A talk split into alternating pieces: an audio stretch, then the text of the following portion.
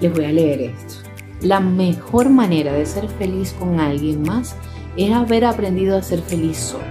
De este modo, la compañía es cuestión de elección y no de una necesidad. Palabras de una psicóloga que se llama Silvia Concos, especialista en dependencia emocional. Y hoy vamos a hablar en este episodio sobre la dependencia emocional. Y antes que todo, pues me gustaría que desde ya comencemos a reflexionar sobre nuestra vida, sobre nuestras relaciones interpersonales, cómo están siendo, cómo las estamos llevando, cómo las estoy viviendo. Les habla su psicóloga y amiga Vanessa Marí y les doy la bienvenida a este espacio donde juntos creamos emociones sanas. Y antes de continuar, por supuesto, les pido que compartan este podcast con esa persona que viene en este momento a tu mente, corazón, la que tienes allí que siempre conversa, con esa persona que te ha pedido ayuda, con esa persona que sabes que necesita hablar de este tema y aprender. Compártele directamente, tú le das a compartir aquí y tú escoges WhatsApp y vas a ese contacto y se lo compartes o en ese grupo de WhatsApp que estás, compártelo. Pon la semilla y ya Dios se encargará de lo demás. Pero ayudemos a otros también a tener una vida libre, feliz y sana. Y bueno, eh, vamos a hablar de la dependencia emocional, un tema bastante profundo, trataré de ser lo más eh, precisa en el tema, pero primero tenemos que entender qué es la dependencia emocional.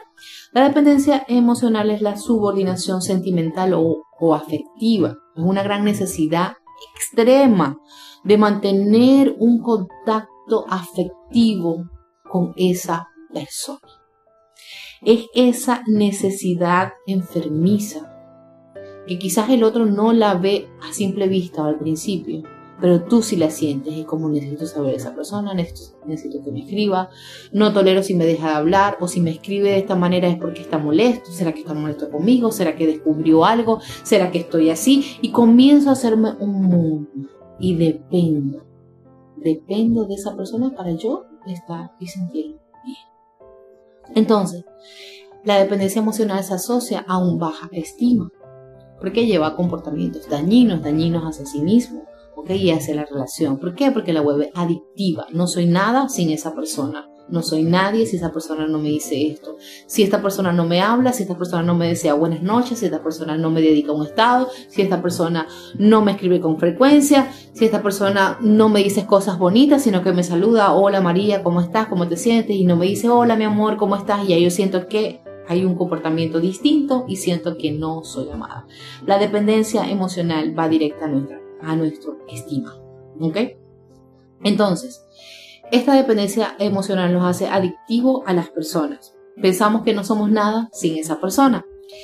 Eh, renunciamos a nuestro bienestar, ya no nos preocupamos por nosotros, sino por el bienestar del otro. Yo hago, yo hago, yo hago, yo hago, yo hago, yo hago, yo hago, y yo hago por el otro, pero no hago nada por mí. Me desgasto, no importa, no importa lo que yo quiero, te tengo que complacer. ¿Ok? Algo muy importante. Yo puedo complacer al otro, puedo consentir al otro, puedo amar al otro, puedo tener una consideración especial porque amo a esa persona, pero no me hace, no me hace olvidarme de mí mismo. Y ojo, la otra persona no es responsable de eso, soy yo mismo. ¿Ok? ¿Qué pasa si soy dependiente? Primero, tenemos síntomas ansiosos porque evidentemente si yo no tengo o no obtengo o la persona no es como yo quiero, pienso y deseo, pues comienzo a tener síntomas ansiosos.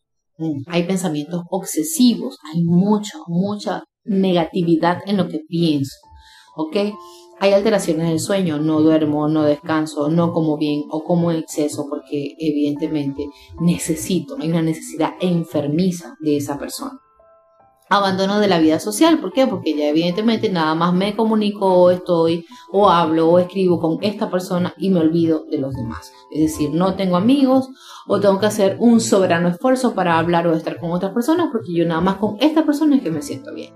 Ya allí estoy dándome cuenta que no tengo relaciones sanas y saludables. Porque en cualquier lugar donde yo esté puedo ser libre, feliz, ¿ok? Independientemente de las personalidades, pero puedo tener relaciones sanas, no todo es un conflicto. es que yo voy al trabajo y en el trabajo la gente es no lo voy a poner nombre. Eh, porque bueno, porque es mala gente, porque se mete en mi vida, porque hace esto, porque bueno, no le he dado permiso a que entre en mi vida. Ya va, calma. Cada relación es distinta. No negativicemos o pongamos mal o tóxico algo que no es, sino que está dentro de ti. Porque las relaciones interpersonales son y pueden ser sanas en cualquier área de mi vida, solo que en cualquiera de estas relaciones, evidentemente yo tengo límites y un comportamiento en particular. Bien, entonces, eh, cuando tengo esta adicción o esta dependencia con la persona, no acepto la separación o distancia. O sea, siempre quiero que la persona esté, me escriba, me llame, esté, esté, esté. Entonces, ¿qué hace la, dependencia emocional? Me lleva a una conducta en particular. Es decir, Escribo constantemente, no le dejo espacio a la persona, eh, me lleva a mentir para llamar la atención, es decir, para manipular. Yo digo esto para que la persona se acerque a mí y la retengo, la tengo, está conmigo. ¿Ok? Eso hace la dependencia emocional, por eso que es una enfermedad, por eso que patológico, porque no hay nada sano en ella. ¿Ok?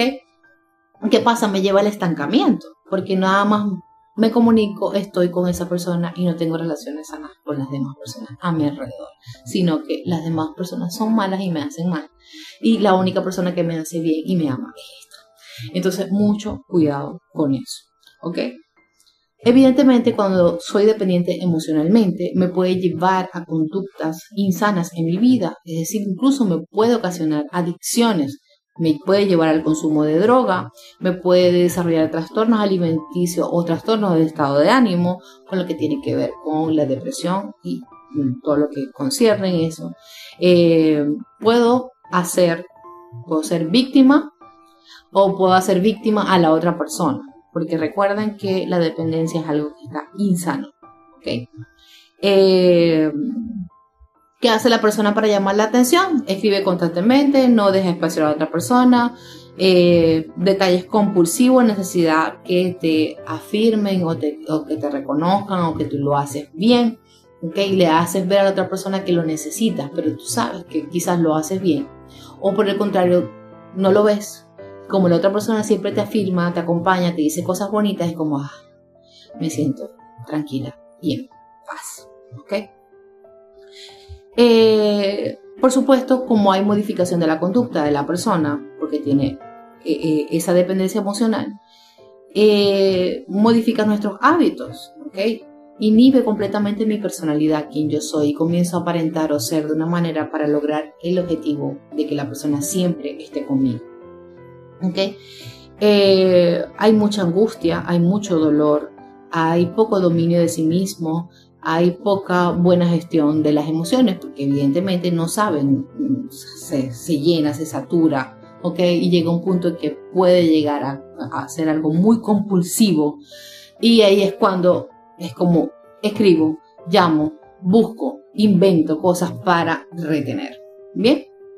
¿Qué pasa luego? Por supuesto hay sentimientos de culpa quiero controlar al otro, quiero, tengo miedo a la soledad, no veo la soledad o mi tiempo a solas como algo bueno, como algo bonito, como algo que puedo construir, no veo oportunidades de hacer actividades, de hacer cosas, porque esas cosas como son buenas, la persona, la otra persona se va a alejar de mí porque ya yo estoy bien. Entonces, no, nos dejemos engañar por eso, porque evidentemente hay rupturas, ya como no tengo amigos, ya como no tengo vida social, pues se hace mucho más enraizado esa dependencia. ¿Cuáles son las causas de la dependencia emocional? Pues el abandono, haberme sentido abandonado durante mi infancia, durante mi historia de vida, eh, alguna herida de abandono, de dolor, de rechazo, hace, eh, hace tener estas relaciones insanas. Eh, dificultad para regularnos emocionalmente, evidentemente. hay una necesidad emocional no satisfecha, no cubierta. Es como siempre hay algo, siempre hay un vacío, siempre necesito ser llena de algo en específico o de esa persona. Entonces, ¿qué es importante? Primero, identificar la dependencia afectiva, es decir, sí, estoy siendo dependiente, me, está afectando, me está llevando a tener eh, crisis emocionales, me está llevando a estar ansioso, me está llevando a deprimirme. Ojo, vuelvo, repito e insisto, no es responsabilidad del otro, sino de mí mismo. ¿Ok? Eh,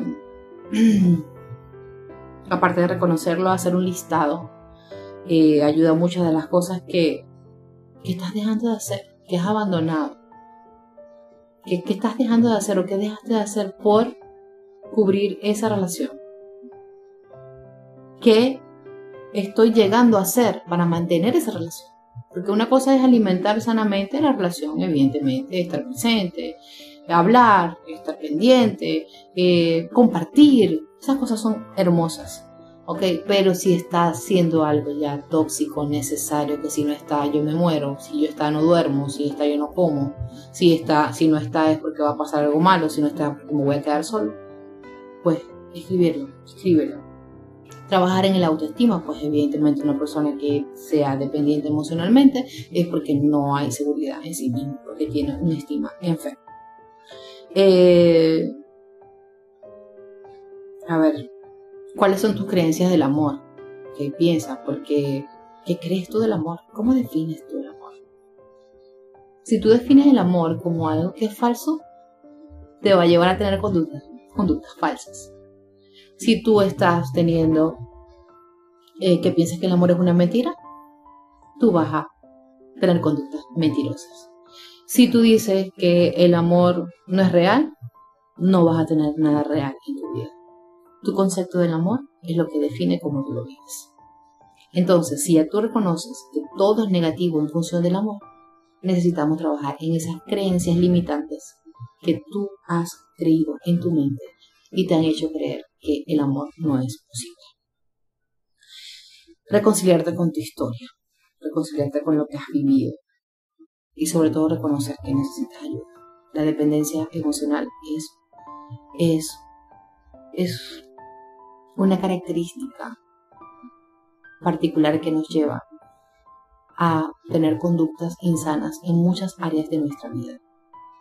Entonces, aquí la invitación es a reconocernos. Yo soy codependiente, yo soy dependiente. Reconocerlo. Tengas miedo de reconocerlo. Reconócelo. Y, verás que es distinto.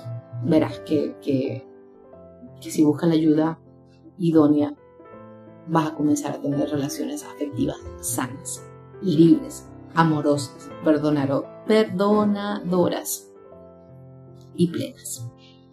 Entonces, bueno, ¿qué aprendiste hoy de la dependencia emocional? Pues me encantaría que lo dejaran aquí en los comentarios eh, para que hagamos más consciente de, nuestro, de nuestra mente, lo que hoy hemos aprendido. ¿Y a qué me comprometo? ¿Qué te comprometes hoy? Déjalo aquí en los comentarios. Me comprometo específicamente a esto. Comprométete contigo, comprométete con tus emociones, comprométete con tu salud mental y espiritual.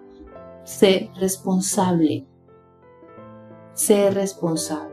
Porque todo esto que yo les he compartido es una realidad. Es una verdad. Muchas personas están sufriendo por esto. Pero temen buscar ayuda, se avergüenzan, que prefieren no hablarlo. Insisto, y siempre lo diré, no te dejes engañar y confundir por eso porque simplemente te está llevando al camino incorrecto y te estás dejando de disfrutar una vida plena y feliz. Plena y feliz. Así que bueno, ahí te dejo ese trabajito que es tuyo, personal. Ya tú sabes qué hacer. Ahora te toca dar el paso.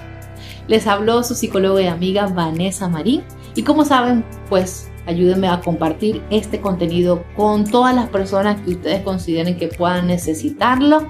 Compártanla, compártanla. Necesitamos hablar más de estos temas. Necesitamos educar nuestra razón para poder vivir feliz. Les envío un abrazo de paz y que tenga una vida llena de amor, perdón y libertad.